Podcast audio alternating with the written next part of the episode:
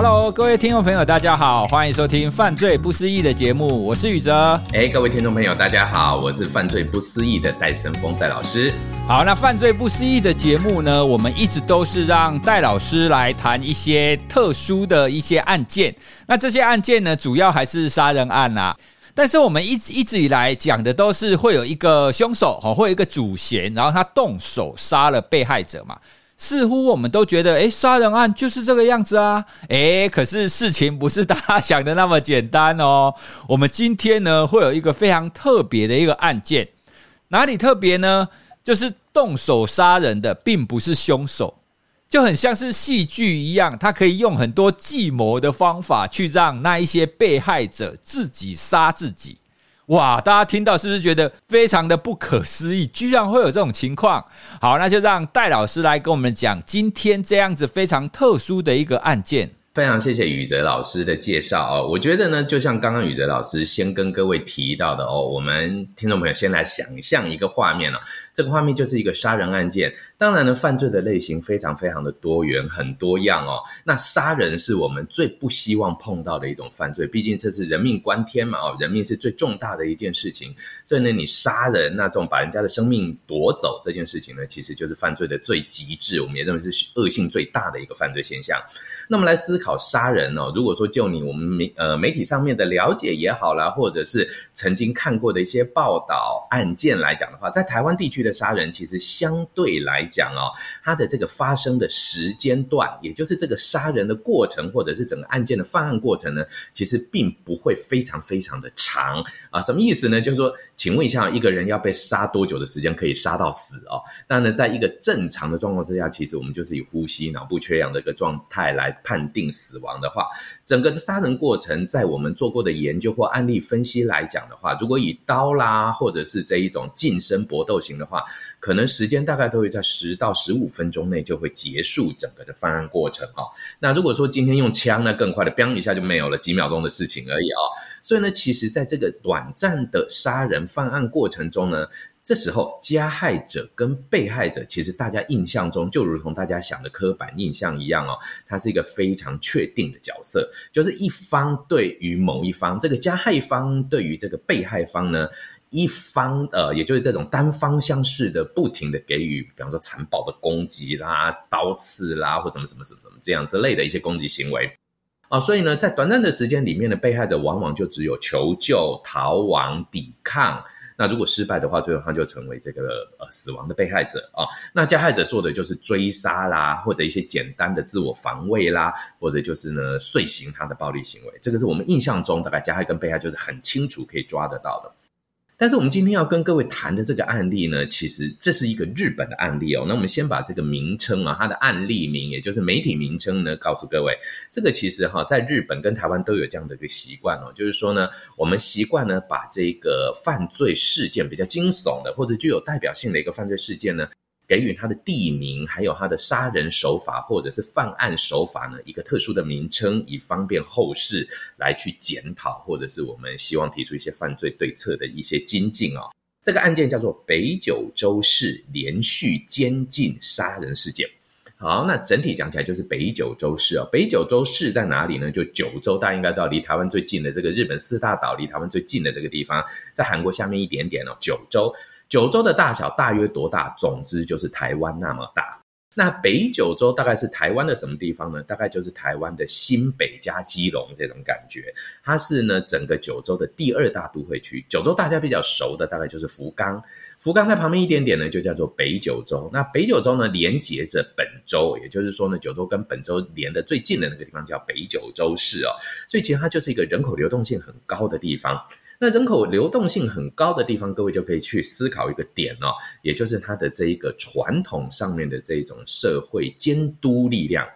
比方说，哎，左邻右舍认不认识？这种力量就比较不足。比方说，像戴老师住在嘉义哦，坦白讲，我那个社区从我搬进去十年前搬进去到现在，通通没有新人搬进来过。只要不小心有一个哈，也许邻居的什么亲亲亲朋好友，我们没见过面的呢，跑到社区里面来，大家就会询问，这就是很高的一个社区防范力量。那如果在台北可就不是啦，在左邻右舍大家也不知道是谁啊。那人口流动性又很高，北九州就是类似这个样子哦。好，那发生后续的几个字呢，叫做连续监禁杀人。哎，这六个字呢，等于是说，在这一个案件里面，它是一个连续发生的。果不其然，它的整个的发生时间呢，从一九九六年到一九九八年，整个的犯罪案件总共持续了两年的时间。哇，很长哦。我们刚刚讲杀人，基本上你不是大概十几分钟就可以结束一个人的生命吗？对啊，两年的时间监禁。他把人关起来，也就是所有的被害者呢，其实是被封闭在一个完全不见天日、无法跟外界联络。哎，大家可能会是这样想的，监禁应该就是这样的嘛？对啊，因为关起来不可以让他出去嘛。其实倒也不是，其实监禁的过程中，他们还是有外出的机会，因为有购物的可能，甚至还有呢，要这个被害者呢领着被害者去提款，这样这些行为都发生过。也就是这些被害者呢，其实。万中选一，还是有一些些的机会呢，可以求救，或者是可以在这个监督比较松散的情况之下呢，他可能可以选择离开。但是这件事情神奇的就在这里了，他没有做这样的事情。当然呢，其中有几位被害者曾经试图逃避，呃，逃亡哈，我们就是逃跑。那被抓回来以后呢，那当然他就受到了这个主嫌或者是其他的这些被监禁的被害者的凌虐。那大家看在眼里就会怕了，哎呦，原来逃跑会被打得这么严重，那我下次不敢逃了哦。类似这种心理枷锁。所以早期一开始的时候，在连续监禁的前段时间的时候呢，的确有一些人试图逃跑，但是越到后期，大家越乖巧。就没有人敢跑了哦，那所以这种样子是一个很诡异的状况。他先把人呢用一些非常恐吓的、恐惧的方式呢，去用心理的方法圈禁了你以后呢，之后他其实没有需要太多的这些呃物理管理的程序，基本上人就乖乖的待在一个地方，然后呢，这时候就是刚刚宇哲老师讲的。其实这个主嫌松永泰啊，他是一位男性，当时是四十岁的一位男性。他身高呢非常的魁梧，长相相对来讲也并不像大家想的那种凶神恶煞啊。其实他算是一个富二代。你要说他风度翩翩，倒也不见得。呃，学富五车倒也没感觉，但是至少就是一个干干净净的，走在路上你不会少看两眼的那一种成功企业家的样子。诶，身高也高高的，快快的，白白净净的。然后呢，讲话只要跟不熟的人，哇，那个用词遣字就是温文儒雅啊。那各位呢，您大概知道日本非常强调这种日文表现的这种啊，我们叫做礼貌啦，或者这种上对下的谦和啦啊，下对上的谦和或上对下的这一种啊，我们叫做有点像是这种指示型的这些说法。它的这些用语呢，不管它今天是谦让语啦、尊敬语啦，都用得非常的精准。也就是说呢，给人一种文明人的感觉，所以这个主嫌其实很奇特的，就是他并没有主动的参与每一件杀人事件。我们现在就来简单讲一下这个案件，连续监禁杀人两年的时间里面，总共造成几位被害者？总共造成一加六。哎，什么叫做一加六呢？总和是七啊。一加六是什么东西呢？其实这个一是第一个被害者，第一个被害者呢，其实是这个主嫌松永泰先生，他的公司里面呢，曾经有过业务交往的一个，有点像是客户也好，或者是曾经有过这种金钱交易往来。那因为缺钱的关系呢，就跟松永泰呢借了一些借贷，这种借贷引起的金钱纠纷呢，所以这时候呢，这个松永泰就把这一个。第一个被害者呢，监禁到自己的家里面来，然后呢，比方说是殴打他，让他吐一点钱出来，或凌虐他呢，受不了痛了，他就再吐一点钱出来。最后呢，因为他反正只是一个拿钱的嘛，哈，有点像提款机这样。那各位同学，你还是思考一下哈。提款机你不会喂提款机吃东西啊，你只会把钱存进去，存进去，对不对？所以你就一直提款嘛。那他觉得我你是我的提款机，我干嘛喂你吃东西？所以呢，基本上就限制他的饮食，限制他的生活。最后这一位第一个被害者呢，基本上就是被有点类似哦。呃，连番凌虐，然后呢，过度的监禁，体力衰弱之后呢，等于就是一种呃衰弱死这样的一个状态哦。更夸张的事情是呢，其实这个第一个被害者是祖贤亲自参与的，松永泰祖贤亲自参与的，他甚至还把他的女儿也接过来一起住啊。那个被害者的女儿，对，被害者的女儿呢，就这样亲眼看着自己的爸爸呢被。这一个叔叔凌虐，但这个叔叔呢，口才非常的好，他就会这样讲：因为你爸爸欠我钱，只要你爸爸把钱还我就没事啦。所以呢，他甚至还做这种事情，叫他的女儿监视自己的爸爸。哇，甚至呢，要求这个女儿呢写一些爸爸没有做的事情，比方说呢，故意，因为你如果说今天我举个例子来讲，我今天是主嫌，那我去指责你说你当时欠我什么什么什么什么，这时候他可以反抗，他说那是你造假的，但是呢，他趁着这一个被害者，就这个被害者用假名啊，因为他的呃亲属呢不愿意真名被公开，所以他他们的假名叫做福布哦，那他就趁着这个福布先生呢在意识朦胧的时候呢，要求他的女儿。写下一些假的犯罪证明，然后呢，让女儿宣告给自己的爸爸听，就说：“你看，你就是这么烂的爸爸，因为你，所以我只好住到这里来，我只好被这个叔叔凌虐，干嘛干嘛干嘛。所以你赶快拿钱出来，否则你的女儿会更难过。”用这种方式呢，让这个爸爸心中产生了一种愧疚，或者是帮他爸爸洗脑，对，类似洗脑的感觉。那与其讲到洗脑，就更深的一层洗脑，变成情感连结的洗脑。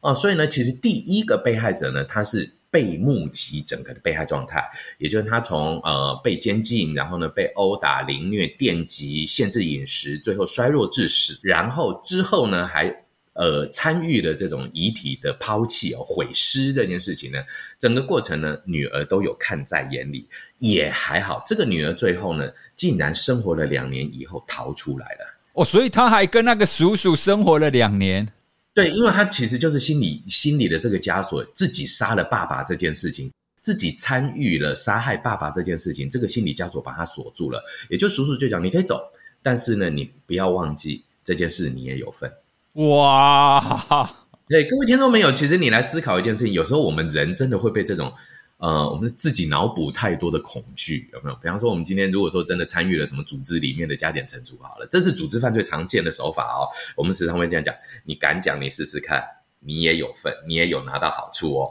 好，这种东西就把它框住了，你知道吗？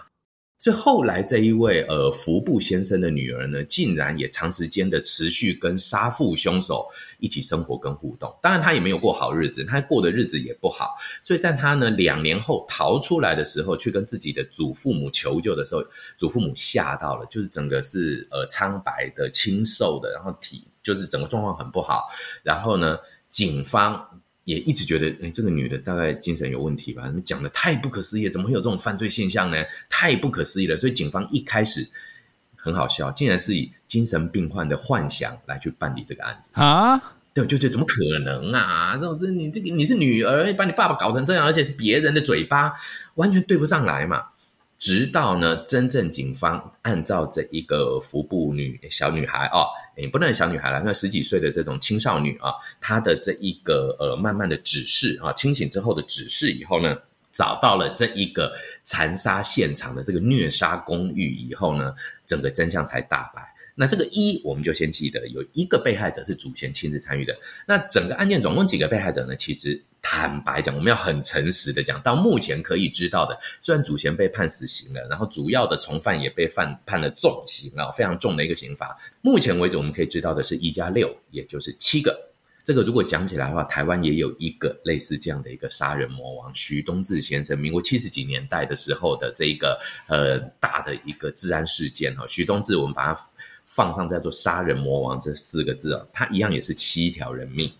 好，麻烦就在于哪里呢？其实日本的这个北九州市的案件，七条人命，除了第一条刚刚跟各位稍微介绍了一下的这一个案件里面的这个服部先生主嫌松永泰呢亲自参与之外，后面的六条人命就是所有案件惊悚的来源。这六条人命他都没有杀，也的确如此，他在法庭上就大呼小叫：“我没有杀他们。”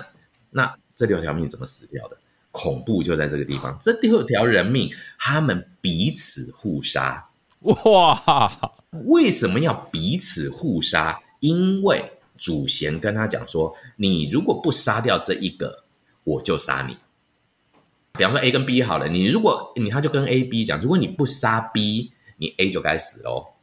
那 A 为了自己能活久一点点，就去杀 B，甚至这一个松永泰主嫌，他也去告诉他的这个从犯，就是有点像是呃听命于他的。其实这位听命于他的被害者旭方纯子小姐是他的小三，有着这种不是很正当的这个呃男女的联络关系，然后呢，他们之间呢也有不正当的情爱因素，也就是不太，那就大家觉得不太可思议，因为松永泰先生这个主嫌呢，其实他有暴力倾向。虽然他追到了这个女孩子，但是呢，其实他对这个绪方纯子就是从犯呢，他是也是时常就是凌虐他或干什么干什么，跟他拿钱。就在绪方拿不出钱以后呢，在这个纯子小姐拿不出钱以后呢，竟然就怂恿绪方纯子呢，把他的妹妹一家人全部接过来，包含什么东西呢？包含妹夫、妹妹，然后呢，自己的爸爸妈妈、妹妹的。长男跟长女总共六个人，把妹妹一家人全部杀死。哇！杀死的过程并不是旭方纯子自己去杀，他会说：“我转述松永泰，转述祖贤的说法，你们去做这些事情。”然后呢，他们也控制彼此，比方说呢，他们让这一些家人们，因为他们都监禁在一个小地方，彼此呢互相的凌虐对方。比方说，他们最常用的方法就是用电击，那就是让他们身上淋湿了以后呢，拿这个电线，就是那种呃裸的电线呢，去彼此电击。那电击非常的疼痛。那为了逃逃避这种疼痛，避开这种感觉呢，他们只好不得不彼此的电。那电击之后就会带来很多的身心的伤害，包含他可能神经控制或者大小便的失禁，甚至就发生很多惨绝人寰的事情。比方说，他们要求他们彼此互食彼此的排泄物啦，或者呕吐物啦，等等等等等等的那些呃，我们想象都想象不到的画面，就在两年的时间内，在那个小屋子里面呢，不停的上演。而这些犯罪，这六个被害者，总共有六个人被杀掉，但这厉害就在这个地方了。怎么说呢？其实这六个被害者互为彼此的加害者。哇！又互为彼此的被害者，也就是一个主嫌。其实他只动手了第一个案子，但后续他就用非常多的心理学的技巧来去掌控他的这个从犯绪方纯子小姐，帮他执行他想要的金钱计划，他想要的毁尸灭迹计划。那这六个人互相杀害的六个人。为什么后来真的警日本警方根本没办法办下去？因为他们杀完了以后呢，还要负责肢解，还要负责弃尸，然后弃尸的地方呢，就是海边，就把它丢到海里头去。啊，因为北九州靠海嘛，啊，所以他就把它从桥上面丢下去，完全看不到任何的痕迹。你不可能丢掉到海里头，大概一下下就被鱼吃光了。所以呢，基本上这六个是属于无遗体的犯罪。所以在日本呢，就变成一个很惊悚的一件事情。他们把这个案件定名叫做“密室无遗体杀人事件”。哎，我觉得这实在是太不可思议了。可是你说那六个人是家人啊，他们彼此是一家人嘛，对不对？没错，对，就是妹妹一家人。其实也就是说呢，姐姐把自己的爸爸妈妈还有妹妹一家四个人，总共六个带到这个地方来生活，然后在这个地方呢，慢慢让他们彼此残杀。诶，我不太能够想象一家人他们监禁在一起，然后还彼此先彼此虐待嘛？对，那彼此虐待完再彼此残杀，诶，我真的很难想象，哎，这要非常强大的外在的控制力量，你才有你才有办法这样做啊！不然彼此相爱的一家人，你要叫他动手去虐待另外一个家人，这真的，我我自己是无法想象这种情况啊。更夸张的事情是什么呢？在这些彼此虐待的人之中呢，甚至还有五岁跟十岁的小朋友。哇，这身为父亲的人，我更无法想象了。没有办法想象，对，像五岁、十岁，大概就是我们这个我们家小孩，大概就十岁左右啊。所以呢，其实你就会发现一个很恐怖的一件事情，就是这个松永泰他到底用我们先讲哦，松永泰因为他是主嫌，其实他没有后续没有参与这六个人之。没有直接了哈，当然他的嘴巴或者他的指令呢是传递到了，但是他并没有直接的拿出凶器来对这六个人下手。但是我们可以直接看到的这样的一个现象是什么东西？他有参与凌虐，但他并没有参与到直接的杀害。好，那他就出现一个画面，这样的大家就去思考，这个主嫌松永泰先生呢，他先去凌虐他的小三被害者，就是这个绪方纯子小姐。那旭方纯子小姐呢，就承受了非常大的压力，因为她今天呢可能拿不到钱给这个祖先花用，或者是呢她的家人有一些反抗，她没有办法去管制得很好，让这个祖先不开心。好，这时候就有一些媒体会做这个臆测：诶，你一个女孩子家啊，人家对你这个样子，你还对她那么好，你是不是有神经病啊？有被虐狂？对啊，你还不赶快跑？后来证明，其实她不是有被虐狂，因为呢，在这个旭方纯子清醒。就当他离开了、脱离了这一个松永泰的心魔掌控以后，他巨细靡遗的把所有的犯罪事实、犯罪的一些记录全部呈现。重要的在哪里？他也很聪明，他也避免自己会被害、会被打，所以他把所有的犯罪。都写下来。哇哈哈哈！那做法是说什么呢？以避免你你要打我的时候，我至少有一个东西给你看嘛，对不对？比方说，我们的同学都会这样讲：哎，老师要你写写报告里面，哎，有啊，我有做报告，只是不是你要的类似这种东西而已。他至少把他所有的这些犯罪的时间点啊、手法什么，他先有一个记录下来。所以他一直都没有拿出来，因为呢，他觉得这个东西三号他自己也牵涉在其中，重点就在这里哦。所以第一件事情。呃，在清醒之后呢，其实这个呃，绪方纯子呢，他经过判定是没有被虐这样受虐狂的这种呃这种我们叫做呃 M 的这种气质啊。那另外一个另外一个部分就有人提到说，这个被害者是不是有这种斯德哥尔摩效应？那我们来讲一下什么叫斯德哥尔摩症候群呢？这个也是在犯罪被害者学里面一个很有趣的哦，大家觉得也是不可思议哦。这时间发生的是在一九七三年的时候啊，那瑞典的首都斯德哥尔摩的某一个国营的这种银行里面呢，有四个歹徒侵入，然后，然后他们就呢就挟持了银行行员，那总共挟持了监，就是挟持这个行员要抢劫嘛，那跟警方对峙三十个小时以后呢，那就把这些呃职员就释放，然后呢也被警方逮捕了。啊，反正事情就这么的落幕了，大家觉得这不就正常吗？对不对？然后最后银行召开了，然后这些嫌犯就被抓去关了。这这我们印象中就这个样子，就没有想到呢，意外却发生了。当警方后来要去做调查的时候呢，就请这四四个被监禁的职员呢，哎，能不能提供一些当时被监禁的一些线索啦？我们好对这个呃四个嫌犯做定罪哦。就没有想到呢，这四个人竟然觉得其实他们对我们不错，这四个人。挟持银行的时候呢，挟持我们的时候，并没有亏欠我们，也没有打我们，甚至呢，他们还觉得警察你不要那么多事，好不好？所以他们甚至抵抗警察的这一种讯问。然后呢，警方在事后的追踪之后呢，竟然发现这些被挟持的职员呢，竟然跟这四个抢犯呢。成为亲密的朋友。哎，等一下，他是在抢劫之后，然后成为亲密的朋友。对，抢劫之后哦，事前是不认识，之前不认识。然后因为你来抢我的银行，还把我绑架了三四个小时，但是对我加减还没，至少没对我怎样。然后呢，你被抓去关以后，我跟你变成好朋友，这个就实在是太。夸张的怪异了哈，就变成斯德哥尔摩的效应，或者是斯德哥尔摩症候群的一种说法。那斯德哥尔摩症候群呢，其实大家要有一个准则了，它比较像是怎样的一个状态之下呢？等于就是说呢，它是整个事件都已经完了之后所发生的一个现象，也就是说，这个加害者可能三号已经没有被没有再对被害者做一些加害行为的可能的时候，他做的这样的一个反应。斯德哥尔摩症候群比较常见，在台湾有没有？偶尔也会有了哦。比方说呢，呃，通常发生比较多的就是这个社会角色弱势，或者是性别弱势，传传统上来讲比较多是女性哦。他们可能会对于曾经对他不好的男性，或者是曾经对他施暴的男性呢，最后不得不转变自己的认知状态以后呢，去对这一个加害对象呢产生呃中立化的这种思考。那中立化的思考如果过度的话呢，极有可能会产生一些不太正当的一些情愫连结，这个也有可能会发生。当然，这种案件的确少了哦，但是呢，斯德哥尔摩的症候群呢是会发生的。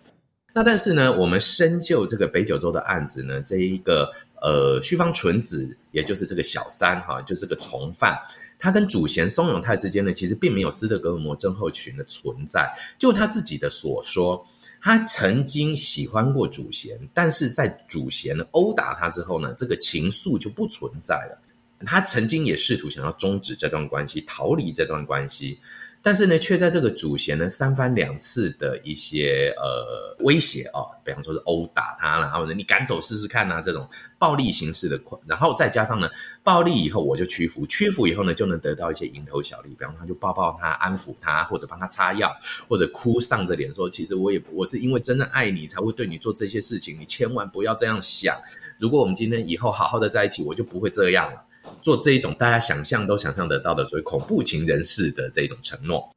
那这种承诺呢，一而再再而三的出现以后呢，其实就把这一个呃绪方纯子的这个心呢框上了一个枷锁，一个锁链就把它锁起来了。也就是说呢，绪方纯子就觉得，嗯，他应该就算没感情，但是我真的不知道该怎么离开他，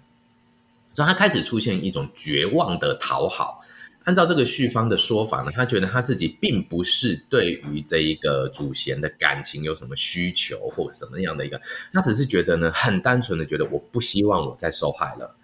但是我又不知道我能逃到哪里去，所以我只好讨好加害者。好，所以在加害者面前，他是一个被害者。但是讨好加害者的这一种逃不出去的心魔呢，等于就是说，其实他的理性已经被整个的恐惧给框架住了。以后，他只好转换一个身份，成为另外一个加害者，去对自己的家人动手。所以呢，他就跟着这个祖先呢一起针对整个的他自己的这个妹妹这一家的家族，包含自己的亲生爸妈哦，订立了非常完全不合理也不人道的一些呃生活管制。举个例子来讲。啊，他们警方在破获这个房间的时候，我们来思考一下哈，一个两年曾经监禁了这么多人，而且呢还有发生杀人事件，然后还有非常多的凌虐现象发生的这个房间，想必应该很脏乱，应该很臭，或者是很多的血迹斑斑啊，什么什么之类，对不对？应该要不止一个房间吧？应该很多个房都都是这样很脏乱嘛？哎，其实他那个房间数不到，日本的房间并没有那么的多，他们甚至被迫要睡在厕所或者是阳台。哇，好，那日本警方在破获的时候进去这个地方去看的时候，倒是有点吓到，怎么可能在这个地方发生这些事情？因为整体的房间的布置跟规划呢，就是寻常不过的家庭，并没有肮脏混乱，或者是我们印象中一般犯罪人觉得我只要遂行犯罪行为就好，其他的生活我通通不管，都没有。所以呢，其实很奇特的就发现了，这个旭方纯子也作证说，呃，主嫌松永泰呢，其实他非常重视这种秩序性。非常重视这种外表的干净性，所以他把他关在他家里面的这一些被害者，这一整家族的被害者呢，他也让他们洗澡，只是不给热水。各位知道，日本的冬天不给热水，他会冷死的啊！或者呢，他也限制他们的一些，比方说，今天你后期被电击到失禁以后呢，你要自己把你自己的排泄物不准用冲水马桶，你要自己把它处理掉。那我们就不要讲那么明显，处理掉，你看你能怎么处理？好，你今天又没有办法把它冲掉，没有办法，你只好把它吃掉吗？对对对，就是类似这种。怎么可能？太夸张了。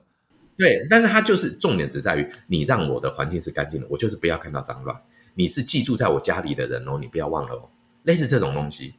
那其实咱们中文有一句话倒是讲得很好哦，叫做“寄人篱下，不得不低头”。哎，久了你就会发现，真的寄人篱下以后呢，渐渐的不敢抬头。我们也有这种思维啦，比方说各位如果说到边，我们换句话来讲，很多人都会讲说，哎，惯老板啊，大公司对员工怎样怎样。其实真的坦白讲，你待久了，薪水拿久了，也就不敢抬头了，日子就这样过完了。哎，可是到这边我还是没有办法想象，哎，因为既然他们一家有六个人，而且还要他妹夫嘛，那他们怎么都从来没有反抗要逃走过呢？对，其实呢，他们曾经有一些在初期的时候有反抗过，甚至还有呢，类似像是联合起来想要。抵抗或者抗拒，但是在这一种就是监禁的恐惧，还有还用了一个非常重要的方法，试图逃跑的人最后被抓回来的时候，他就必须要在所有人的面前呢，被施以残酷的刑罚的模范示范。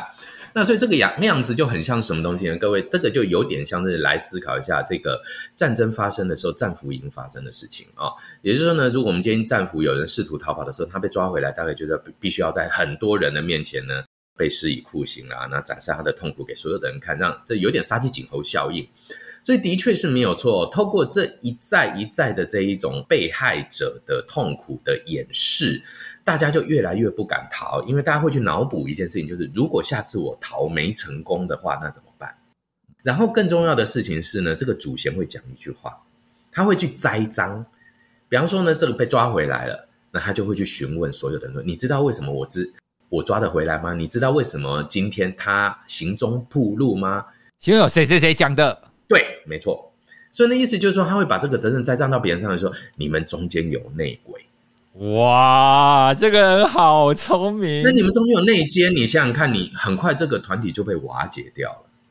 你说虽然六个人是一家人，但是呢，透过这种高压的恐怖的统治，然后呢，再加上这种。呃，无的放矢的这种内鬼的指责，分化他们，对对，分化，然后很容易脑补嘛，因为你就会发现，因为我哪知道未来我的身边的哪一个是哪一个？如果我跑了，他把我卖掉，我回来要怎么办？怎么办？他们就开始彼此不信任。那这种不信任种下之后呢，其实心中就会开始产生怨怼。举个例子来讲，如果今天我没有好好的。比方说凌虐哈，比方说 A 对 B 哈，常见的大概就是说，通常都是对最老的这一个凌虐，也就是这个六十一岁的爸爸，老爸爸。这老爸爸是死于电击，这电击呢就是大家电他妈活活电到死为止。好，那因为大家都参与在其中，所以呢，其实变成啊，那到底谁有责任？厘清不了，不敢讲，对，不敢讲啊。那如果说我今天过度指责某一方的时候呢，其实又告诉了大家说说，哦，那你就是内鬼。坐实了证据，也就是说呢，这个主嫌松永泰他就是用一些技巧，用一些人心的技巧呢，去分化这些人。那这些人呢，再加上他们。并没有一起沟通的机会，这也很厉害。这个其实，在心理学里面也是高招。各位应该都知道呢，警方在办案的时候都喜欢用一招叫做个别讯问的方法，把你隔离开来，总不能让你大家一群人在那边套招嘛，对不对？因为那警察就很有趣，然后就跟你讲：“哎呀，你就诚实点讲吧，你朋友都把你卖掉啦，你再不讲你就完蛋啦。”类似这种东西就好了嘛，对不对？因为我们无法跟对方建立。立即的这些资讯交流，所以呢，好，那为了保护我自己不要再被打，为了保护我自己不要出事，那我就先讲，甚至讲假的。那讲假的出来以后呢，那我们再去质问另外一个人说，你看对方指责你了哦，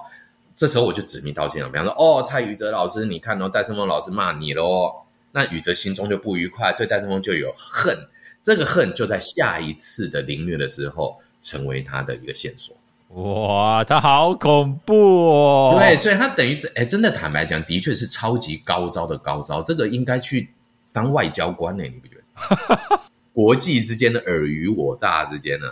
这个心理运作的技巧真的是呃，我们绝对不能说它叫做犯罪的范本啊。那但是呢，它这在这个呃 attitude change，就是态度改变跟 persuasion 这种说服功力上面呢。绝对绝对可以说是顶尖的一个教科书。所以呢，在这样的一个操弄之下呢，这六个被害者就依序的转身成为加害者。这六个被害者呢，等于就是说呢，其实我就参与下一个被害者被杀掉的事情，我成为加害者。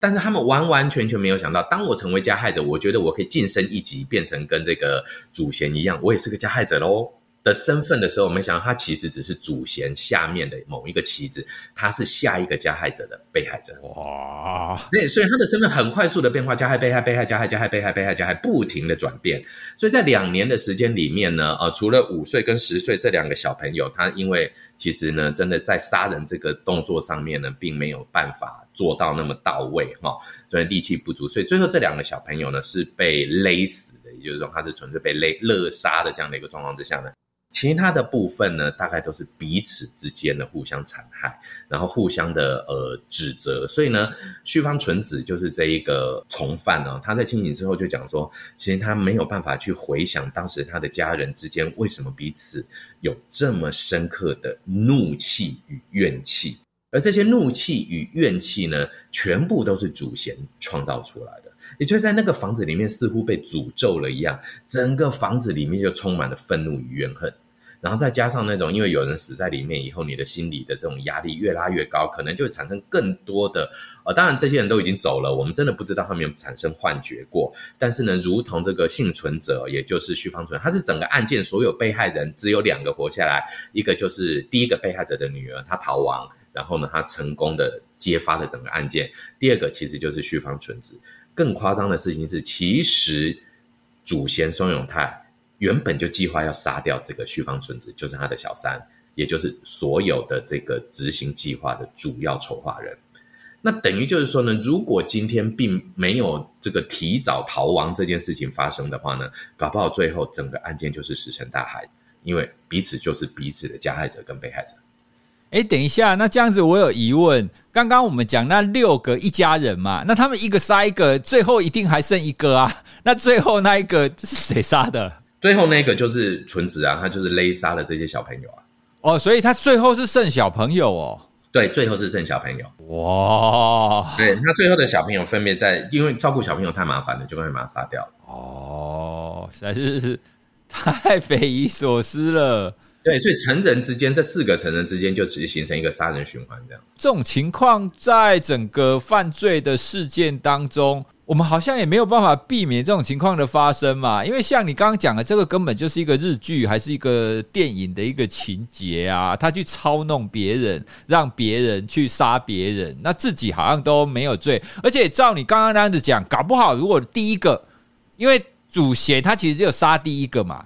对啊，所以他如果连那一个都没有被发现或没有承认的话，哎，杀这六个人，他没有亲自动手，哎，所以他是不是会无罪还是怎么样啊？所以在他的脑袋里面，他就说他根本没有做这件事，所以他每一次只要出庭就大声的在那边大叫他自己是无罪的，他是他是被怎样怎样怎样的。但实际上呢，这个当然所有的犯罪的动机以及策划，还有整个都是源自于他对于金钱的高度想望，然后呢，还有对人际操控的这一种不适当性。所以其实恶性是在这个人松永泰先生身上是绝对是毫无质疑的了啊！甚至他被关押在监狱里面，呃，等待死刑执行的过程中呢，其实他都还是完全的毫无悔意了。也就是说，他根本不觉得自己有做任何的错事。所以其实更夸张的一件事情，就是说他的认知状态已经被自己的扭曲的认知。影响到完全没办法复原的，这是一个我们最需要去看到的一个问题点哦。所以呢，比较重要的事情，也就是来自来自于这个部分了哦，就是说呢，人在团体里面其实很容易就被团体影响，进而呢做出一个服从团体的行为。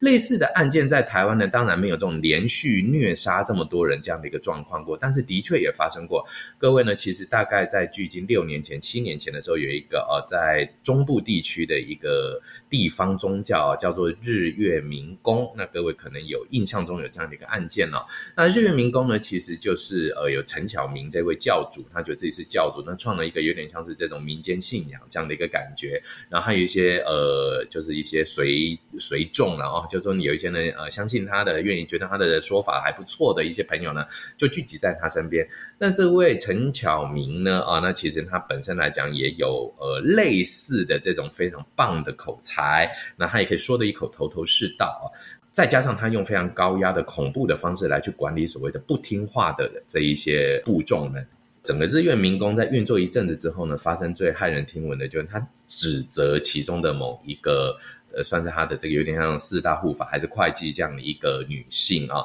她的小孩有吸毒，就叫她把小孩带到这个日月民工的教本部来，然后呢凌虐殴打，甚至呢自己的妈妈也参与打自己的小孩。问题是这个高中生完全没有任何吸毒的反应，那他就是故意说他吸毒，然后呢故意不给他东西吃，在十八天的时间里面呢，活活把这一个完全非常健康的体能很好的，类似像体育班这样的一个高中生呢，活活把他饿死，然后打死。这样的一个非常大家也觉得不可思议的案子，很多人就会这样想：哎，你妈妈也看到自己的儿子被打成这样，还不给他东西吃，你这个妈妈有问题啊！所以大家很多人就去猜测妈妈是不是喜欢上教主，两个是不是有这个女性之间的不正常的情愫，根本没有。我们换个角度上来讲，其实这个妈妈的角色就比较像是我们这个北九州连续监禁杀人事件里面的这一个旭方纯子的角色。其实她是在这个教主的这个高度的恐惧控制之下，其实她已经丧失了自己的理性思考的可能。那我们如果从脑生理学来看的话，其实这个恐惧就是杏仁核嘛，阿米格达它来控制，他就比较接近我们的情绪中枢哦。所以呢，恐惧所激发的情绪，其实那个力量是很大的。各位，我们应该都知道，哈，这种恐惧情绪带来的行为塑成效力，远大于理性的一种行为。所以，它等于也就是说呢，被一个非常原始的一个恐惧控制了自己的理性思维。然后，他可能就会觉得说，对对对，如果不这么做的话，我儿子可能会怎么样怎么样怎么样。如果我做了，我儿子才能怎么样怎么样怎么样。也就是用假理性去取代真理性。那这时候就会变成真恐惧跟假理性一结合，哇，那个行为塑成效力就非常强。这样听起来，刚刚这两个案件啊，包含是北九州的跟这个在日月民工的，我觉得很像是我们心理学经典实验当中的两个。第一个当然就是电击实验嘛，就他们很容易去听从他想象中的那个权威，那个权威或许不是理性的权威啦。从你刚刚的说明，他可能是情感上会服从某一个人，因为他恐惧嘛，哦，所以那个权威说什么，他就会愿意照做。那另外，刚刚你在谈那个团体动力的时候，我又想到那个也是很经典的监监狱实验。那同样，本来是一批大学生，他们本来彼此不认识啊，而且彼此应该要是很好的人，可是，一关在那个环境底下，当他们的身份被划分开来的时候，他们就会根据那个环境，根据可能是权威给他们那个身份，而展现出截然不同的行为。哦，所以你刚刚在讲的这两个案件啊，我就我就觉得就很像是这两个经典实验的综合体，耶，就真的把这两个都放在一起，然后在真实的情境底下就会出现刚刚我们所听的这个非常骇人听闻的一个现象，诶诶的确没有错。其实刚刚宇哲老师提到，就是 Milgram 的这个电击实验，还有这 Zimbardo 的这个监狱实验哦。这两个实验其实就是我们心理学最有名的两个都不准再做的实验嘛，已经被禁做了，因为这个太不符合人类道德了，而且真的把人类的黑暗面全部都把它提取出来了哦。那但是的确哦，虽然我们这个在心理学实验不能做，但是现实的犯罪场合呢，却不停的运用着人心的黑暗面在做运作着，所以我觉得这个是最可怕的一件事情。另外一个啊，我刚刚听到你在那六个人当中啊，他们在被害者变成加害者这样子的情境，我听了也是感觉会心有戚戚焉呢。因为真实情境底下，不只是这一种刑事案件呐，在很多的现象当中，比如说家暴案件的形成，有很多的家暴的加害者，他小的时候有可能是被害者。哦，他小的时候可能是被他爸爸还被谁殴打，那长大以后呢，他就会觉得说，对，我在家庭当中我就要建立一个这样子的形象，所以他长大以后，他转身也同样是变成加害者，诶，哦，所以这样子被害者跟加害者之间的关系，在一个人底下，我们确实是会在一些情境底下，就是摇身而一变，然后变成是另外一种模样。对，其实宇哲老师刚刚提到的这个家暴的加害被害转换，哈，它是一个更复杂的，这个真的也是一个非常有趣的一个转换现象，哈。举例来说呢，我们一般都会这么认为，家暴这个加害者对被害者，我们就一般来讲，大家都说是爸爸对妈妈，其实现在妈妈打爸爸也蛮多的哦，所以我们就讲说这一个呃强者对弱者的这个霸凌现象。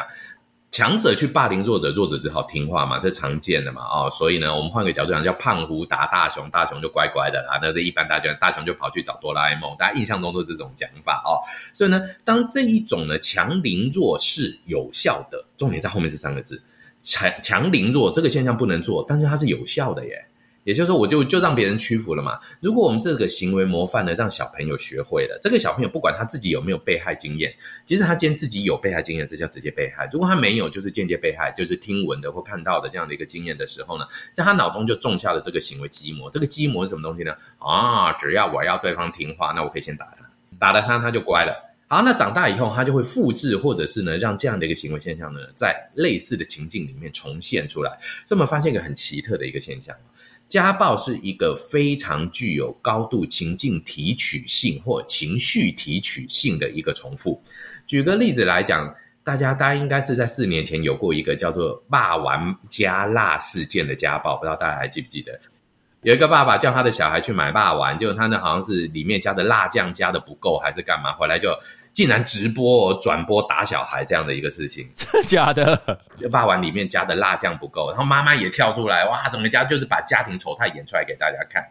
那其实呢，这个逻辑就变成什么东西呢？我是这么觉得啦，哈，千万就不要未来这个小孩他长大以后，他叫自己的小孩去买霸王，发现辣酱不够的时候，也一样的，这个就很连结嘛，就是说这个情境到了，这个线索到了，我就提取这个行为模式哦，所以其实这个才是一个问题点。对，所以，我们从刚刚那个案件听起来，我们会觉得非常不可思议。这六个家人怎么会从加害者变被害者，这样子互相杀害？但是从刚刚的讨论当中，我们好像又可以连接到像是家暴的事件，还有很多其实像是校园当中的霸凌事件。有的时候，他一刚开始他是被霸凌者，可是，在某一些情境底下，他或许在被胁迫，或者在什么样子的因素底下，他也会转身一变。变成是那一个加害者哦，所以这样子的现象其实真的是非常值得我们去了解跟思考的啦。哦，那在彼此在对待别人的时候，至少在我们教小孩的时候，真的要非常的清楚知道，我们不要用那种非常高压式的，说我就是对的，我就是强者，那你就是要听我的。哦，因为这就很容易会出现刚刚我们讲的那种现象嘛。等到孩子长大以后，他就会反转。哦，那反转以后，各位，如果你有小孩子之后，你要想哦，以后你现在你是父母亲，那小孩子，然后父母亲是强者，但是等以后老我们老了以后，那就很可怕啦。对，我们变成弱者，孩子可能是变强者的。对，哎，很多高龄虐待的问题点，有人就在分析会不会是这个来源呢？就是你小时候对人家，那他长大就这样子对你。对啊，哈，所以真的，我们在不管是在人际关系，或者是在孩子的管教上，哦，我们真的要记得这样子的一件事 哦。所以今天跟大家聊了这个北九州连续监禁杀人案件，真的也是非常的特别。好，那我们最后呢，我们要来跟大家工商一下，我们在四月九号哦，礼拜六的早上十点半到十一点五十，我们戴胜峰老师呢也有要进行一个线上的讲座，那要来跟大家讲犯罪不思议的一些现象。我们这个讲座呢，其实是会希望用比较结构式的方法来跟大家分享啦。那戴老师来跟大家讲一下，你预计在这个讲座当中会分享哪一些呢？哎，那这边呢就有点小小工商服务时间了。那刚胸口不吸干啊，这个呢是我们在这个电台卖药常讲的一种讲法。那我们在这段时间里面呢，当然我们的整个的节目主轴呢是犯罪不思议啊。那当然大家听戴老师以及跟宇哲老师我们之间的对谈，对于犯罪一定有不一样的想法了哦。或者说呢，对于犯罪这个事件呢，还有更多想要了解的地方。其实我觉得在整个的过程中呢，戴老师想要用故事的方法来去串联，因为呢。各位绝对没有机会去碰触到真正的犯罪人在监狱里面的样态，